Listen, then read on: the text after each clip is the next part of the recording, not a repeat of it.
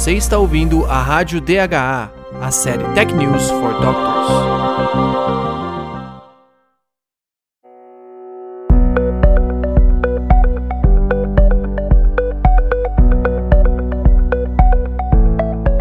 Seja bem-vindo à Rádio DHA. Esta é a nossa série inaugural de podcasts chamada Tech News for Doctors. Eu sou Daniela Barros, jornalista, e ao longo das próximas semanas conversarei com médicos cardiologistas sobre as ferramentas e os recursos da medicina digital e como eles podem auxiliá-lo em sua prática clínica.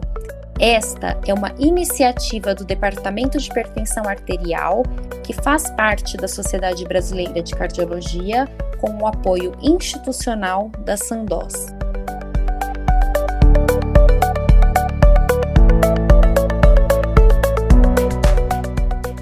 Esse é o terceiro episódio da série Tech News for Doctors. A partir de agora, eu vou conversar sobre a possibilidade de utilizar selfies para ferir a pressão arterial.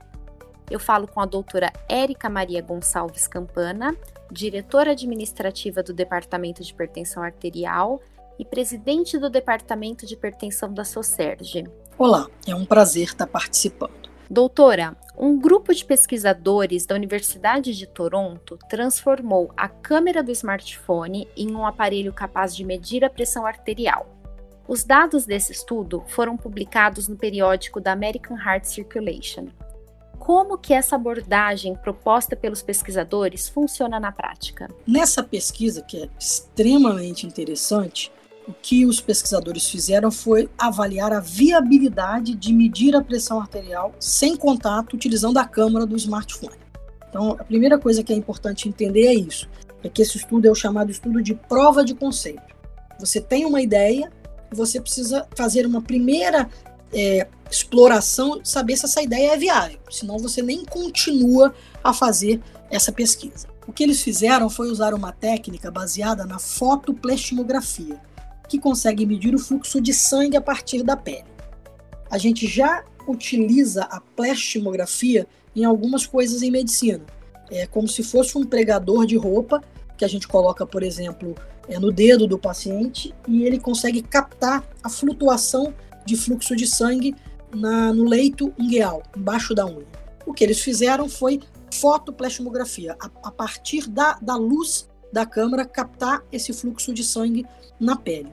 Então, a luz externa ela é absorvida pela melanina da pele, pela hemoglobina, vasos sanguíneos cutâneos, e essa luz residual ela é refletida de volta para a câmera e vai gerar então uma série de pixels. Cada pixel gravado na pele inclui mudanças de cor que vão ser diferentes de acordo com a variação do volume de sangue nas, nessas artérias pulsáteis que tem na, na, na pele. As formas de onda, então, elas podem é, gerar um sinal que vai ser processado e transformado no desenho da onda de pressão. Então parece uma coisa meio é, ficção científica, coisa do futuro, mas é a utilização de tecnologia, de física, de matemática para obter uma informação sobre um dado que é matemático, que é a pressão arterial. E quais foram os principais achados desse estudo?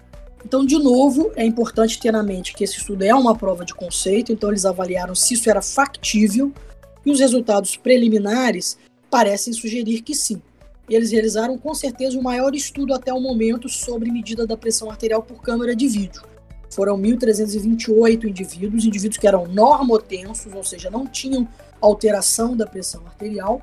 Eles utilizaram técnica de aprendizado de, de câmera, de máquina, para que esses dados pudessem aprender como identificar padrões de ondas que pudessem se correlacionar com as medidas de pressão arterial pela técnica de referência que a gente tem, que é a medida da pressão arterial com o uso do aparelho de pressão, do esfigmomanômetro. E a partir dessa, desses desenhos de onda, eles desenvolveram uma fórmula que era capaz de converter essas informações é, de fotografia em pressão arterial sistólica e diastólica expressa em milímetros de mercúrio. Então, conseguiram testar, conseguiram obter a referência e eles obtiveram, para a pressão arterial sistólica, uma fidedignidade que era melhor até do que um outro modelo que era baseado em características demográficas básicas do paciente e frequência cardíaca.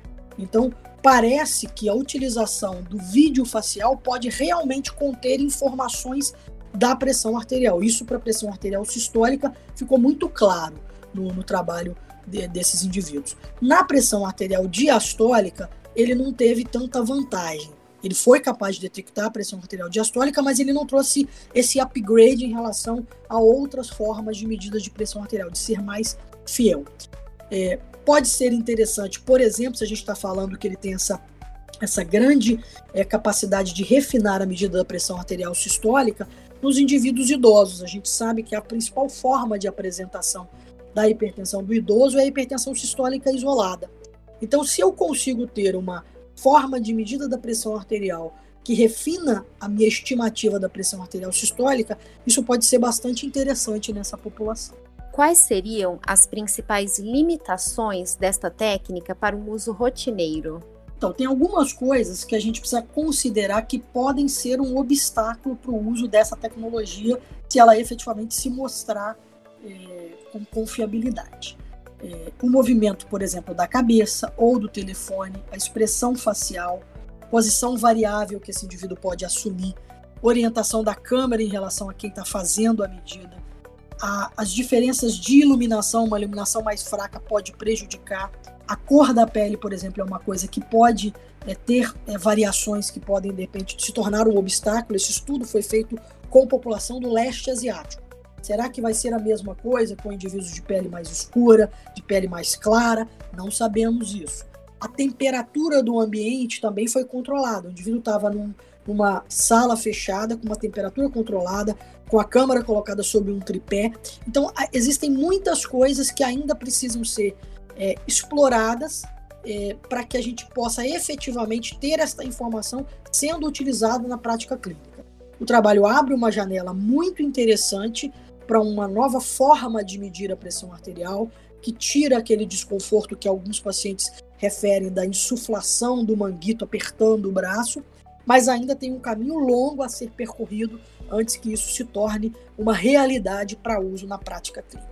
E a síndrome do avental branco, doutora, será que a gente consegue contornar também com esse tipo de aplicativo, de ferramenta? Com certeza, sempre que a gente tem uma medida da pressão arterial que usa menos o profissional, a gente minimiza o efeito do avental branco. É, a gente vê isso, por exemplo, na chamada medida sprint, que foi desenvolvida principalmente, foi testada principalmente no estudo sprint, publicado em 2018, em que o paciente tinha um, como se fosse uma cabine de medida de pressão arterial. Ele chegava para participar do estudo, entrava numa sala que estava montada, sentava, colocava o, o braço no dispositivo de medida de pressão e esse dispositivo era autoprogramável para respeitar um período de 5 minutos de repouso, que é o exigido pela técnica de medida de pressão arterial, e depois fazia uma sequência de medidas que era programada de acordo com o desejo do pesquisador, a cada 5 minutos, a cada 1 um minuto, a cada 2 e quantas fossem. A medida sprint ela é cerca de 5 milímetros mais baixa do que a medida realizada por qualquer outra técnica. Então, sim, se nós tivermos uma capacidade de medida de pressão que o paciente vai fazer a medida em si mesmo, uma automedida, claramente isso diminui o efeito de consultório. A gente sabe que toda medida feita fora do consultório tem um valor mais baixo do que a medida feita no consultório, e isso é relacionado a essa questão do avental branco. Muito bom. Temos cada vez mais a tecnologia em favor da medicina e também do paciente. Obrigada, doutor, e até a próxima. Até a próxima.